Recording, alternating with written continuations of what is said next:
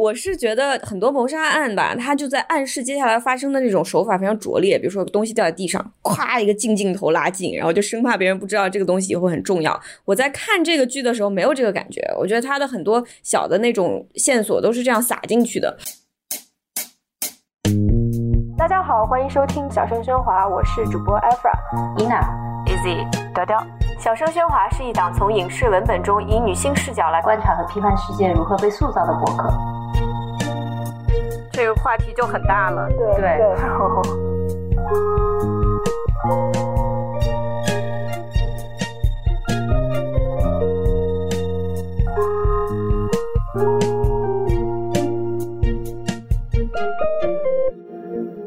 大家好，欢迎收听这期《小声喧哗》，我是主播 Izzy。大家好，我是 Ina。大家好，我是刁刁。如果你喜欢我们的节目，可以去爱发电和 Patreon 上支持我们，筹到的钱会被用于剪辑、设计等播客的日常花销中。两个众筹平台的链接会放在节目的文案里。今天和我在一起录节目的还有主播雕雕和主播伊娜，而且今天我们还请到了一位新朋友，就是 Alex，给大家打个招呼，Alex。大家好，我是 Adam Driver 的弟弟 Alex Lawyer，我是这个。Podcast 北京人朋友，我去年从法学院毕业，现在纽约做法律工作。然后我自己是主攻公司破产法和债务重组。欢迎 Alex Lawyer。我们这一次想要聊的这个电视剧叫做《Mayor of Easttown》，中文名字叫《东城梦魇》。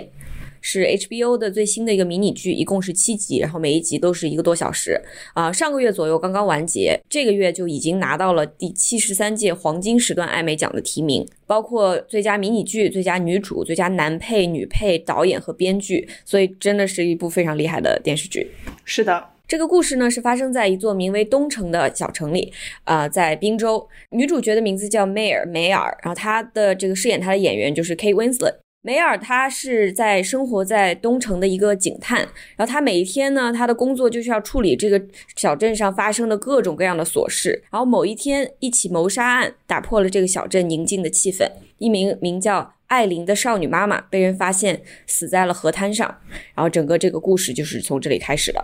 啊，我们要不先说一下，先刚看完这部电视剧的时候，大家的第一反应吧。我是和我们的朋友 Alex Lawyer，就是今天的嘉宾一起看的。然后当时看的时候，在一个小镇上，我真的是在一个小，就是非常像小木屋里一样的一个小木屋里面看的。呃，需要在这个时候插入提醒大家，就是我们这期节目里面会有极其大量的剧透，所以如果你还没有看这个节目，呃，或者是介意被剧透的话。请现在就立刻关掉，就是你还有时间，赶紧关掉。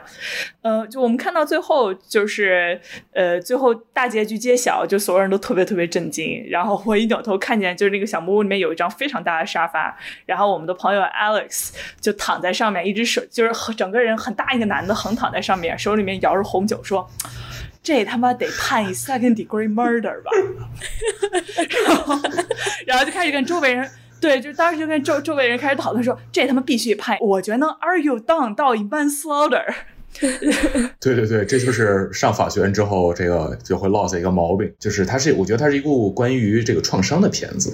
然后我觉得它基本上反映了美国呃比较大的现在比较大的社会问题，就是你天天在新闻上能看到社会问题，这儿基本上都有。我就是看完这个，觉得回头数了一下，我去年做的几个新闻的片子，基本上在这个电视剧里面都有体现，有一种被迫复习的感觉。我是看这个剧的印象用一个字形容就是累，但是一种很好的累，因为你觉得每一个人人物都是很鲜活的，然后他活在一个好像距离我开车两个小时就能到的一个滨州的蓝领白人社区里面，然后这些小人物的生活，从大人到小孩都没有那种岁月静好的感觉，就仿佛在你看不见的地方，每个人都在打一场看不见的战争，然后和生活中随时可能会出现的这些可大可小的苦难斗智斗勇，但是他又非常的不煽情，所以虽然这个剧情。很跌宕起伏，就到底谁是凶手，让我就是好像坐在自己的椅子的边缘。但是我看每每个人物的侧写和每个关于他们之间、他们整个这个社区生活的部分，都感觉很踏实，嗯，所以我非常非常喜欢。我觉得这是一个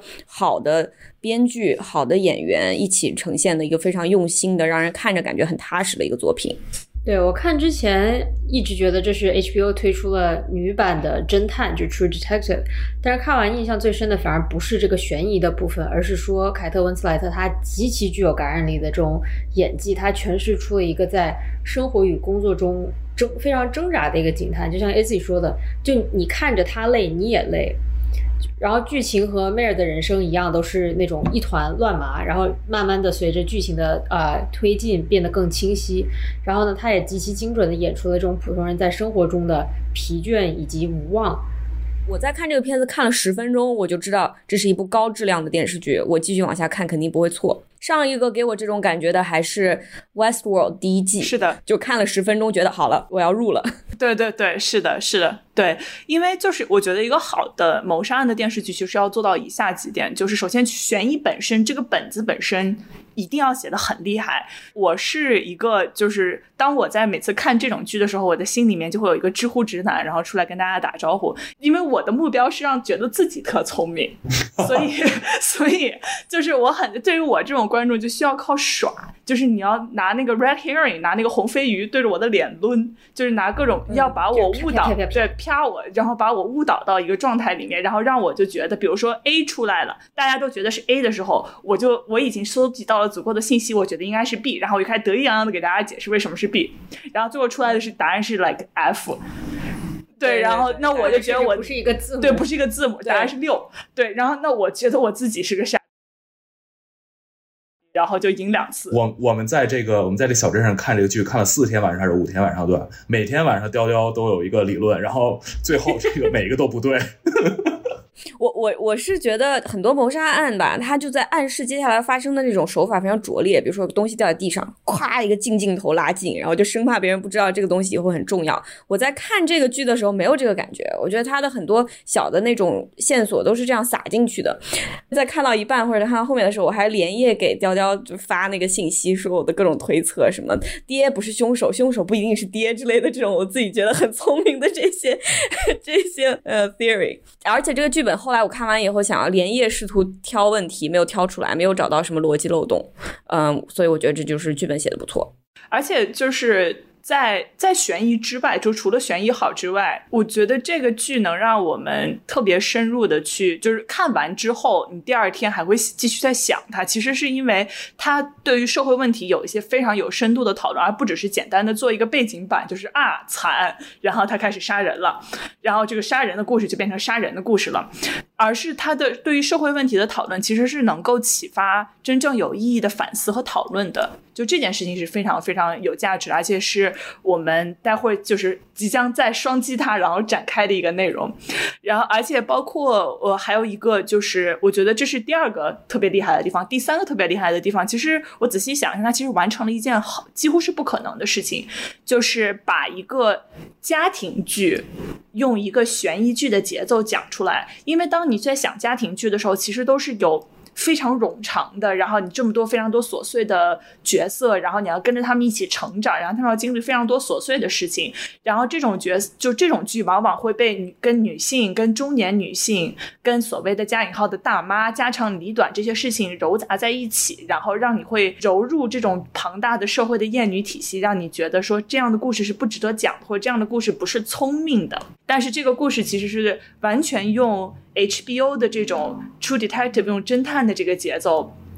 非常非常快的，让你在这个家长里短的框架里面，讲述了一个非常快节奏、非常爽的故事。就是我们之前年初的时候，跟不合时宜录了一期关于我们想在荧幕上看到什么样的女性形象、什么样的女性故事的节目，然后就感觉像当时就像对上天祈祷一样，然后感，然后当我们看完这个剧之后，就感觉好像这个祈祷都被应验了。没错，先说一下这个主角梅尔，就为什么他是一个这么牛逼的角色？我觉得他之所以这么牛逼，就跟刚刚雕雕说的，其实很重要的一点就是这个剧它是关于梅尔的，也是关于社区的，也是关于这个案子的。但是他他之所以能这么好的结合悬疑剧和家庭剧，是因为其实他归根结底是一个事业剧，他就是梅尔的事业。梅尔这个人，你可以看出来，他每天就是。垮着一张，垮着一张屁脸，对，因为很累，真的垮着这张屁脸，然后走来走去。他脑子里想的就是他的事业，就是他的案子，就是他作为警探的这个角色。他如果不把这个案子解出来，他整个人就是都都不好了。你都跟你能够完全感受他的这种心情，所以从头到尾，不管是他家里面出现的事情也好，其他这个镇子上其他的事情，你都。就不能把他和他的职业分开来。所以说，我觉得这才是最高级的职场剧，就是他是把一个人的人生写得很完整的。没有人是天天生下来就是要谈恋爱，每天过日子就谈恋爱，或者每天过日子就只是在那个职场的那一一点点地方。就是梅尔他他是一个非常复杂而立体的人物，然后你从他的职业的那个小的切片去了了解他的时候，只是他的一个切片，然后你再从这个侧面入手，非常抽丝剥茧的慢慢的跟他熟悉，窥探到他一些内心的一些挣扎，了解了他的人物的逻辑以后，你再去看他的行为和价值，不管是行为和价值之间有矛盾的地方，还是合理的地方，都是很说得通的。就就我感觉好像我是去真的认识了这个人，而且是循序渐进的认识了这个人。对，因为你想想，平时的话，你看职场剧就是只发生在职场，对吧？就是对，很多时候是对这些人的生活是没有太多的描写，或者是说他们的生活只是很小的一部分。但是你看到梅尔，他就是他把自己的职业带进了自己的生活，就生活还在发生，但是他的整个思维是沉浸在我要破案，我要破案，我要破案，然后就是生活就是在背景里面就这么过去了。我有的时候甚至都会有点觉得，哎呀，我天呐，他家里的人能不能省点心？比如说，呃，能不能让他就把这个案子破了？但是不是，就他周围的这些所有的人，他和这些人物之间的关系和他的破案最后是密不可分的。对我，我我我同意你们说的。然后我还有一个想法，就是说，呃，首先是，呃，他梅梅尔他作为警察，实际上和我们今天在新闻里看到的对警察的描述，其实或者在主流媒体上看到的对警察行为的主流描述。可能有一个区别，首先就是说，你看这个剧，你第一个注意到的问题就是说，梅尔和这个剧里面所有的人物都有关系，要么是他的亲戚，要么是他的前夫，要么就是他的呃这个堂兄，各种各样的关系，人物关系错综复杂，然后要么就是亲情，要么就是什么高中同学最好的朋友，呃，这是一个呃，我感觉可能更接近那种美国传统上的那种不是警察的角色，而是那种警长，就是 sheriff 的角色，那么就是。就是比如你去看呃，比如经典好莱坞的那些电影，他们有，呃，这个这个 sheriff 对吧，在这个西西部小镇，然后戴牛仔帽，就那个呃伊瑟伍德的那种形象对吧？他们就是是真正这个呃社区的中间，他们认识所有的人，啊，他们提供的这个服务，他们提供的这个这个安全保障。啊，是这个社区的一部分，所以说我觉得在这个意义上，就是这个梅尔这个人物，他其实是一个非常传统的美式的执法者的形象，这是第一个。嗯，对，而且他的名字也有这个 Q，他是 Mayor，对，就像市长，对，市市市长，比如说你你英文里说你说哦，呃，我是市长，或者我是一个州长，就是 Governor，I'm the Governor in town，I'm the Mayor in town，意味着我是这儿管事儿的人，我是大哥。父母官，父母官，对对对，就是就是 the 对。然后我我刚想说第二个事情是，一开始我说这个片子是关于创伤的。梅尔他作为一个个体，他自己有经历过一些创伤啊。但同时还有一个就是他这个他所住的这个镇是呃这个背景应该是宾夕法尼亚州的特拉华县，它是一个呃后工业时代的制造业城镇。呃，然后他讲的是这个镇上这以及这个镇上所有的人的这种集体创伤，啊。所以就是说，它，呃，它是一个相当于是对这个对这个镇，或者是乃至美国整个制造业或者前制造业城镇的一个拟人化的一个表述。所以我觉得从这个角度上来说，它这个结构也非常有意思。所以说，就像你提到的，其实他的自己自己的个人生活和你说到的这个所谓的整个这个社区的衰败，其实是有一点相呼应的，对吧？对对对，要靠人和人之间的这种关系网来兜住那些最最脆弱的人，而不是靠这个社会的一些安全网。这有点像宾夕法尼亚州这样的制造业镇，就是他们之前最厉害的时候，实际上是就是美国制造业最发达的时候，对吧？就是七十年代之前，全球化出现之前。我觉得这个设定它一定是有意义的。就是梅尔他现在没有像他上高中的时候像一个篮球运动员，他是那种英雄的角色。然后他回到中学去参加这个纪念会，就是多少周年他们这个篮球比赛拿了冠军多少周年的一个纪念会。他甚至不想去面对他之前的这个辉煌。啊，我觉得这个它是有一定的呃平行结构存在的。梅尔在第一集的时候他就说他是个奶奶，我们是在之后才发现他的呃儿子是因为药物成瘾，然后有精神疾病，后来自杀了。但是我们一开始就只是知道说儿子不在，他是个奶奶，他直接带孙子。然后这个镇上其实也有不少的梅尔的高中同学跟他是啊同龄人。比如说，他有一位高中同学 Don，就是女儿失踪了一年，然后他也是一直带孙子，所以这个镇上你看到年轻的很多很多年轻的一代，都是我们随后了解到都是瘾君子或者是未满十八先烫妈，为了赚钱，或者是为了满足自己的毒瘾去卖身，或者等等，或者是像梅尔的儿子这样的，然后就等于说中间的这一代就垮掉了。是的，为什么我们觉得这个社区非常真实，它立住了？它是用一种非常巧妙的方式去让你了解这些社会问题。就伊娜说的这个整个一代垮掉的这个这个现象，以前其实我们是用来形容黑人社区的。甚至包括现在，年轻一代的黑人青年被抓进去，他们的孩子谁在养？如果他们的女朋友或者是老婆没有在养的话，就都是妈妈在养。所以你放眼望去，很多人他们的生生命中的这种母母职的都是奶奶和姥姥。但是这个这个现象现在在白人的蓝领，呃社区里面也开始出现了。这个是和一个重要的美国的社会的问题是分不开干系的，就是药物成瘾的问题。整个这个片子，它相当于是一个一直在存在的、贯穿始终的一条线，就是为什么会有这么多苦难？为什么这么多的中年女性当奶奶，年轻女孩当妈妈，然后青年男性都不知道在干什么？第一集我们遇到的第一个，就是梅尔遇到的第二个挑战，就是跟药物成瘾有关的，就是他的高中同学的弟弟 Freddie。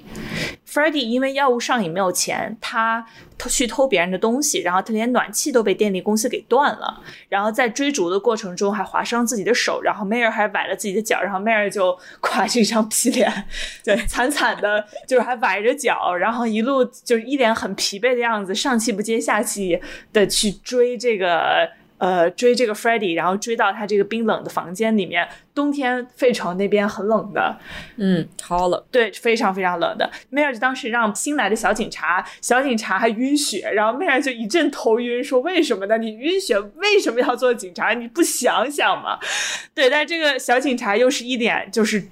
忠诚为民服务的这种样子，然后梅尔说让一口气给小警察布置了三个任务，一个是你先带 Freddie 去医院看守，第二个是你赶紧把他送去教堂的 shelter，你告诉谁谁谁是我把这个人送过来的，就是教堂里面的临时庇护所，然后给电力公司打电话，然后具体告诉这个小警察怎么骂电力公司的人。就看到这个故事，你看完之后就会有一种无力感，就是因为。你会感觉到，在这样的一个有着非常严重成瘾问题的。社群里面，其实梅尔已经非常努力，而且他的工作已经非常熟练了。但是梅尔作为警察，他并不是真正的最适合解决问题的这个人。尤其他作为警探，他只能在发生最坏的情况之后去收拾残局。无论在哪里，都会看到这样的问题，就是在社会安全网特别薄弱的情况下，很多的事情会落在基层的执法系统上。但是基层的执法系统往往又没有足够的资源去真正的解决这些问题，所以你会看到警察越来越疲于疲于奔命，然后警察对于社会问题越来越麻木，这也是你在梅尔的性格上，你也很多看到的这种问题。就他包括有很多的，你看的时候你会觉得啊，你好像不可以这么干的一些行为。然后包括我们就像刚刚 Alex Lawyer 提到的，就是在我们在媒体里面讨论警察的职责的时候，因为去年很很多提到一个词叫 defund the police，就是减少给警察的经费。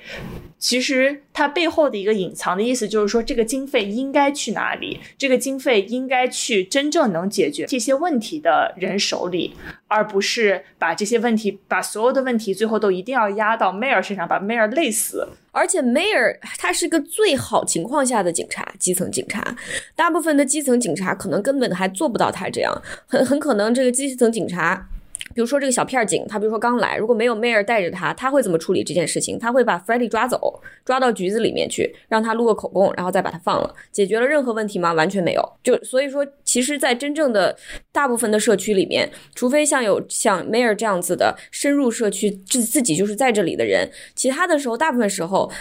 其实是没有办法做的这么好的，只能说是一遍一遍的让这些瘾君子进。监狱再出来，它是一个就是所谓的旋转门，占用很多很多的公共资源，并且没有办法解决任何问题。呃，我觉得挺有意思的一点是，很多基层警察的很大问题在于，他们根本不是这个社区的一员。比如说，这是一个黑人社区，你找一个白人来做他的警察；或者说，这是一个华人社区，你找一个你找一个黑人或者一个白人，他连中文都说不明白的一个人，呃，跑去做警察，他连跟一个就是一个华人大妈家里面东西被偷了，他他打电话叫来警察，他们两个人就是连语言都不通。对对。是这样，就是你会发现，如果你关注，比如说警察的美国的这个警察系统的改革的这一些辩论，你会发现，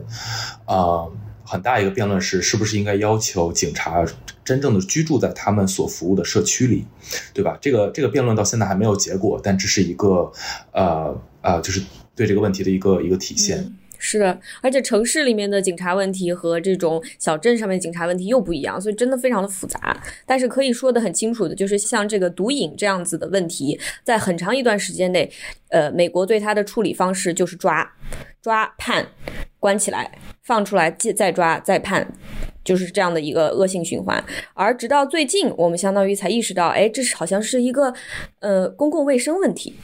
那么，既然它是一个公共卫生问题，我们就不应该用抓犯人的方法来处理这些瘾君子。呃，其实你在这个。小镇上，你就可以看出来，他很多有毒瘾的人，他们不一定是所谓的罪犯，对吧？他可能是个十七岁的小女孩，她可能曾经是一个高中的三好学生，然后就因为染上了毒瘾，所以现在变成了流落街头的这个站街女。所以他会把这些东西不会这个掰开了，就不会给你好好像给你解释为什么这个人会这样，而是就是把这个最真实的美国的一面直接就展现给你看。对，就第二个我觉得很有意思的角色是这个 Carrie，是 Mayor 的儿子的女朋友。又也是他孙子的妈妈，他曾经是一个瘾君子，然后他已经经过了这个。戒毒项目他已经戒掉了，但是他现在正在非常非常艰难的为了他的这个孩子，为了抢孩子的抚养权，重新进入社会的一个状态。他要攒钱，然后又需要就是向社会要要跳各种各样的这种监管上的这种给他树下的栅栏，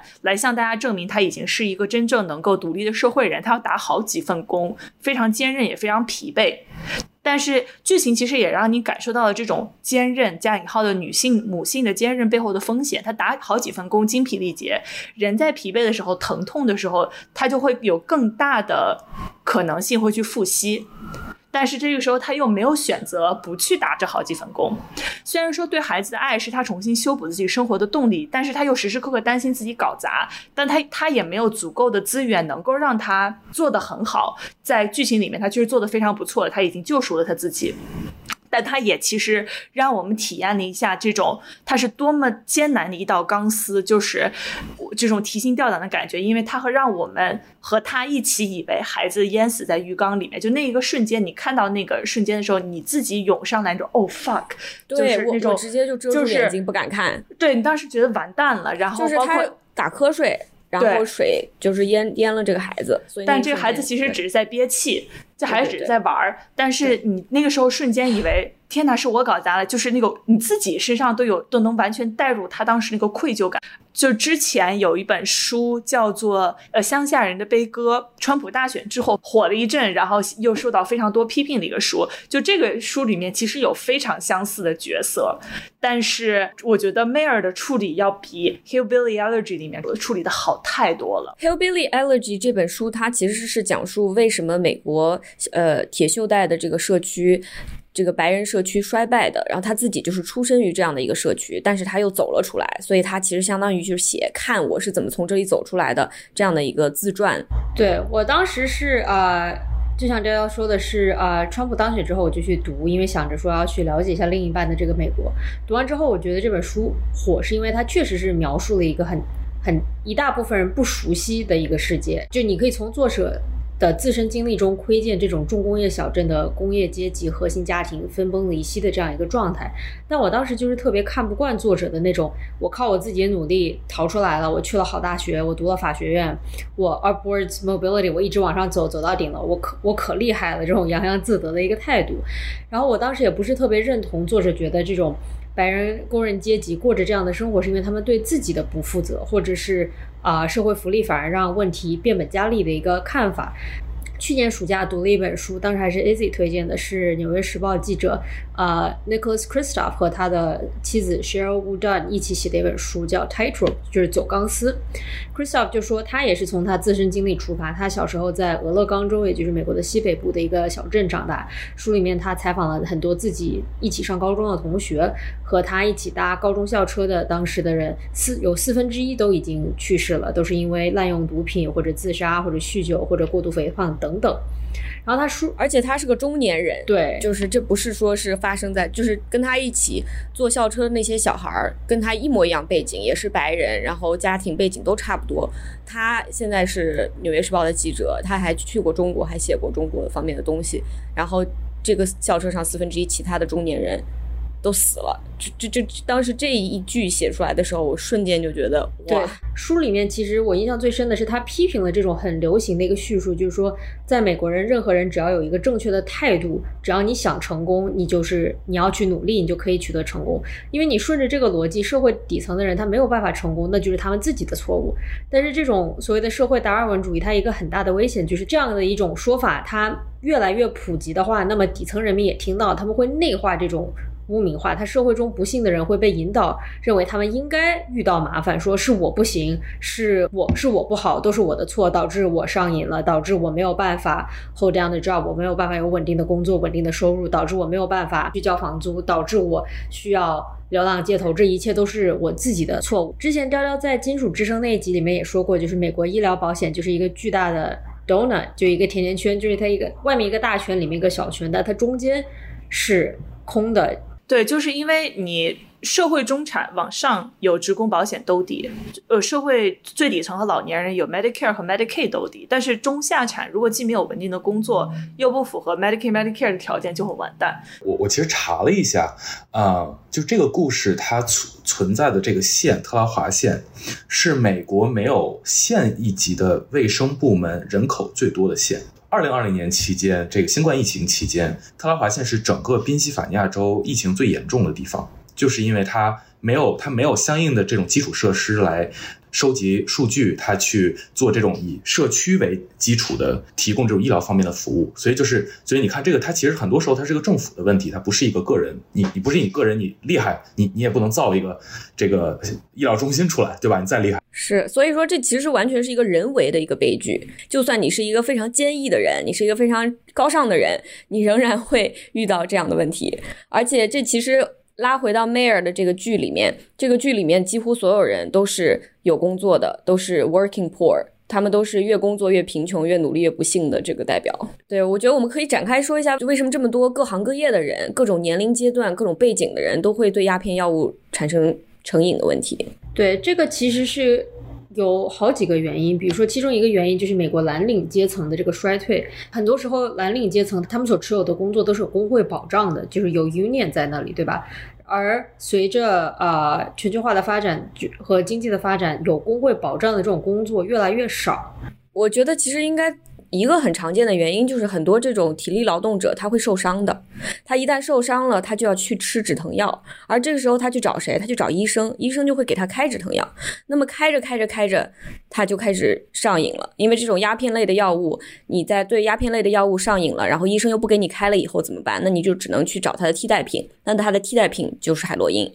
那你就很难再从这条路上走下来。再加上很多老兵服兵役的回来之后，也是有各种各样的伤痛，然后也是是同样的就是走了这个路线。对，然后包括像梅尔的儿子，因为某种原因接受这种精神类药物的治疗，然后对，然后最后滑入成瘾性越来越高的药物。研究这期节目的时候，我发现一个问题，就是它很大，就是这种鸦片上瘾或者止痛片上瘾的问题，在中文的语境下被讨论成了一个只有美国存在的问题，这是不可能的。因为中国有这么多的劳动者，对于劳动者到了一定年龄，疼痛管理是不可能更刚的刚需。就是中国现在解决方式是把这些药物纳入所，就是列管。中国的对止痛药的监管力度是非常非常强的，一切纳入列管药度监管力度都非常的强。但是止痛是临床中的现实诉求，你简单的去增加列管，只能会去催生新的替代品。来替代这些止痛药物的滥用，甚至是会寻一些比较极端的办法，就比如说在很多农村，有一些地方在家里面，他会偷偷的种一两一两颗罂粟，来满足他一个个人的需要。只有第一财经有这方面的报道，然后我看完之后就觉得这个问题真的是就比我们想象的可能要大得多，因为现在国国内现在有一个鸦片的药物是进入列管叫曲马多，然后医生把处方转向泰勒宁，然后现在泰勒宁也被列管了，未来之后只会出现新的泰勒宁和曲马多。至于这个问题有多大，有多少人在国内是药物成瘾的呢？是没有数据的，因为所有的医生都说精神药物绝对是存在被滥用的情况，但是这些因为这种情况的程度和滥用现状，第一没有监测系统，第二没有流行病学的数据，是暂且没有办法统计的。包括国内治疗药物依赖成瘾的机构和手段，远远远远跟不上这个群体的增长速度，然后又缺乏这种前期的监控措施。国内对于药物依赖的成瘾机构又非常少，你这些大型公立医院的成瘾治疗室都是精神科的分支，你怎么会想到一个很很多人是不知道止痛药上瘾是需要被 check in 到这种成瘾治疗室的，很多人就比如说有了酒瘾，有了烟瘾，或者是。呃，就是其他的海洛因啊之类的东西会被 check in 进去，而治疗费用非常非常的高。就是我们对于止痛片上瘾的社会认知，其实真的是远远不够的。我其实就想就着刚才雕雕说的这个事情，我们为什么现在讨论美国的这边，好像知道很多数据，知道很多的呃新闻报道，是因为它已经被抬上桌面去作为一个社会问题讨论了，在中国还没有被讨论。但是中国的确实管得非常非常严，就相比于相比于美国和欧洲来说，一旦进进入列管的药物，就是就已经是吧，就用行政手段在管理了。呃，我觉得中国对于毒品问题的观念，其实有点就是还是就像你刚刚说的，还是停留在二十年以前，就非常直白说停留在二十年以前，因为我们会把药物上瘾的患者就看作是为了娱乐，就是为了堕落，是不珍惜自己，而不是去真正的看到就是。很多劳动者随着年龄增长，然后疼痛管理成为他生活的一部分的这件事情，没错。我觉得在美国，对于这个阿片类药物上瘾的认知，也是在近二十年才有的，而且也是因为这个问题，它所影响的。人越来越多的都是白人，这个时候我们整个社会才意识到说，哎，好像这些上瘾的人也不一定就是混混，或者不一定就是坏人。其实我们就在做这期节目的时候，今天刚出来的新闻是，就是有四家，是不是四家企业很大的药企就承认他们的确是做了这个误导医生的这个事情，就是他们把一个药。明明知道这个成瘾问题非常严重，但是用很花哨的方式去包装它，把它推给各个地方的医院的医生，让他们就去开给自己的患者。那么这些患者有可能就是一个年轻人，有可能就是一个老兵，有可能是这个背痛的人，有可能是一个老年人。他们在吃了这些药以后，通通的都走上了一条 不归路，给社会造成了巨大的成本。对，没错，还有无数个家庭的悲剧。所以他们现在终于要赔钱了，但是赔多少钱才能够？补上这个窟窿。今天还出来一个数据，是二零二零年美国因为药物过量而死的人数是有记录以来最高，达到九万六千人。就是这个数字远远高于美国因每年因为枪支暴力，美国因为枪支暴力每年死的人几乎是个天文数字，对于任何一个国家来说，远远超于每年因为呃交通事故死去的人。所以这是一个非常非常严重的，特别是你在呃。新冠的这个大家都被关起来这段时间内，有很多很多人会抑郁，然后他可能会去吃药，啊，还有这样一个问题。美国前总统里根呢，他的这个 War on Drugs 就是毒品战争，对任何持有毒品的人，就是当时管得非常非常的严，所以和毒品相关导致的这种大规模监禁，其实就是间接造成了一代人的这种核心家庭的。崩裂，不管是少数族裔也好，还是说像梅尔所处的这种小镇的白人社区也好，为什么我们说了这一大一堆，根本就没有说到谋杀案？因为谋杀案里面的人，从凶手到帮凶，都不是。都不是最坏的人，对不对？对我，我很同意 Easy 说这个，就是，呃，这个片子其实最终只真正的坏人只有一个啊，这个坏人最后被抓住之前甚至没有出现过，他是个非常扁平的角色，他就是一个不知道哪来一个变态，对吧？然后这样一个变态其实。呃，他是躲不开的，他哪儿都有，而且他的存在其实对这个小镇里的人不构成这种存在意义上的根本意义上这种挑战，对吧？而你任何一个看这个剧的人，其实都可以意识到，呃，这个剧里面的人，这个小镇上生活的人，啊，他们面临的问题都是存在意义上，都是和这个国家的政策息息相关的，都是和这个国家的经济形势息息相关的，是一些人可以解决的问题。行凶的凶手之所以会这么容易，也是因为他。们都是一些药物上瘾的失足少女，哎，所以一切都还是要回归到这个问题，是一个圈，是一个圈，对，一个闭环。对，然后你去看这个剧，它的呃，它的镜头语言，对吧？这个镜头下的小镇总是阴天，但是真正的乌云其实不是来自于这些被绑架的姑娘、失踪的姑娘，甚至被杀掉的姑娘，而是来自于很多结构性的问题。啊，你可以，你可以说这个故事要结尾，它最后找一个非常扁平的。百分之百的画人去画这个句号。但是这个小镇上绝大多数的阴霾和这个绑架无关，他是单亲母亲养个孩子看不起病，需要去卖身；他是年轻人药物上瘾，而且最后呃药物过量死掉的是剧里面的少数族裔，就是上瘾和上瘾还不一样。呃，死者是一个年轻的女呃有孩子的女孩子，然后她的父亲对她也有言语上的虐待，是精神疾病。梅尔她的这个孩子就是因为精神疾病死去的。所以是所有的这些结构上的呃政策上的问题，对一些结构和政策导致的个人的悲剧，然后没有更好的方法去解决。我其实有个点想说啊，就是我发现就是这个镇它其实是一个就从选选举政治的角度上来说是一个非常重要的镇，而且就是在过去可能几十年的时间，它经历了一个从共和党绝对的共和党镇到绝对的或者比较。多数的民主党镇的一个转变，先从民主党镇到共和党镇，再到民主党镇，它有可能是一个零八年的奥巴马镇，然后是个一六年的 Trump 镇，它是个摇摆镇。就是还有一个我觉得很有意思的东西是，这个整个剧里它没有任何对于政治的描述，或者对于呃选呃选举政治的描述，因为其实从美国民主政治的角度上来说，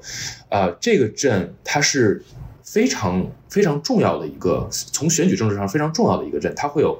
你按理说你走在街上，每一个家家门口恨不得都会有一个选举广告，会有一个蓝一个蓝一个红，对，它应该是一个非常非就是政治在这个镇上应该是一个非常非常有存在感的一个东西。但是你你看这个剧，它从头到尾讲了大量的社会问题，它几乎是个名单，对吧？所有的政治问题它都谈到了，但它没有明显说这一切它是政治问题，它是政策上的问题。我我就我想知道，比如说你是你作为一个编剧，你是故意说我们把最惨烈的这些政策的后果、这些社会问题，我给你白描出来，你观看的人自己去体会，然后去思考为什么会有这样的情况。还是说，他就是他，他想避免这些问题，他是个商业选择。我觉得都有可能，但是我并不觉得不讲大选是，我总觉得就是这个这个剧吧，它暗示了你很多东西。如果你是了解美国社会的话，你看到这个人，甚至你可能猜得出来他到底是投给了哪个总统。他有很多蛛丝马迹，是一个生活在美国社会的人是可以去了解到的。你甚至不用明说。我当时看的时候也有这个疑惑，我觉得。这一家人坐在饭桌上，怎么不把对方撕掉？就是只要他们大选的时候，首先他那个妈妈肯定有非常多政治不正确的想法，他就 Mayor 你不知道，但是 Mayor 的老公绝对是个民主党。他是个，他是个老师，他绝对是个明智的。梅尔的女儿百分之百长大会变成 Berkeley 的最酷的女孩，走花路小姐姐。但是梅尔的表哥是一个，呃，天主教，是一个天主教教教士。但是他又 gay gay 的，然后所以这一家人怎么吃饭呢？就是我觉得 Mayor 的这个这个剧，如果是发生在就是二零年大选之后，Mayor 累成这个样子，我是完全能想象的。哎，我其实想说他这么处理挺好的，因为让看的人都能带入自己。如果我明说了这是一群 Trump supporter，那那我作为 HBO 的观众，我还看个球 就对，然后然后对，所以我觉得他其实淡化政治，让你觉得这有可能就是自己的社区。对，因为美国两边都有非常强的就不会把对方当人的毛病。没错，特别是矛盾激化到了现在，因为你其实可以感受到，他们这些人全部都沾亲带故，他们生活中最最最强有力的一个保护网就是他们之间的关系。然后所以说，你虽然有个比如说。亲亲戚，你知道他骂自己的女儿，你也想管管他，但是你也管不了。你们还是要一起吃烧烤，这是非常真实的人和人相处的状态。在这种很小很紧密的社区，就是这样的状态。而且，其实我自己感觉，如果说真的一场大选把他们之间的这种人和人之间的联系打得更加分崩离析，那么这个社区就离完蛋更不远了。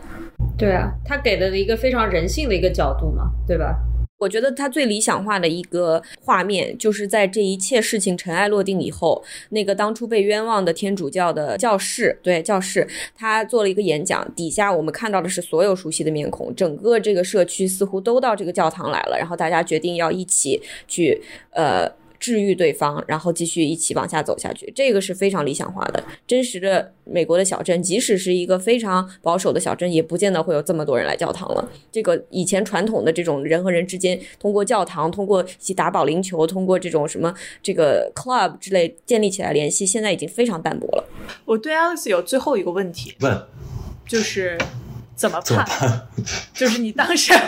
就是当时的的引发这期节目的第一个问题，所以你最后反应过来他怎么判了？嗯，这个里面对有两，我们帮呃大家回复一下这个剧情。首先是爸爸帮儿子顶了罪，但是开枪的是儿子，儿子开枪的时候有可能是不是故意的嗯开着枪，但是是儿子自己去拿的这个枪支，而且儿子是未成年人，只有十三岁。而且儿子是未就成年人，就给我出题吧。我其实后来去查了一下，就是我那天肯定是喝多了，肯定不是一个 second degree murder。就是我去，就是首先啊，美国有五十个州，然后五十个州有自己的 criminal law，有自己的刑法刑法典。我去专门看了一下这个宾州的刑法典，然后剧里面说的事实都成立。这个孩子他是没有杀人的这个企图，他是在意外的情况下开了枪，把这个呃被被害人杀掉了。那么比较大的可能性是，呃，被判非自愿误杀。非自愿误杀是什么意思呢？非自愿误杀就是说，完全就是剧里面这个情况，我想拿着枪威胁你，不小心开枪把你打死了。拿着枪威胁人是违法的，但是他罪不至于你想杀人，拿着枪就把这个人崩了。我拿着枪去拿着枪去威胁人，然后不小心把这个人杀了，他这个罪会比较轻。对，所以它叫非自愿误杀，叫 involuntary manslaughter。啊、过失算是一种过过失杀人，判多少年？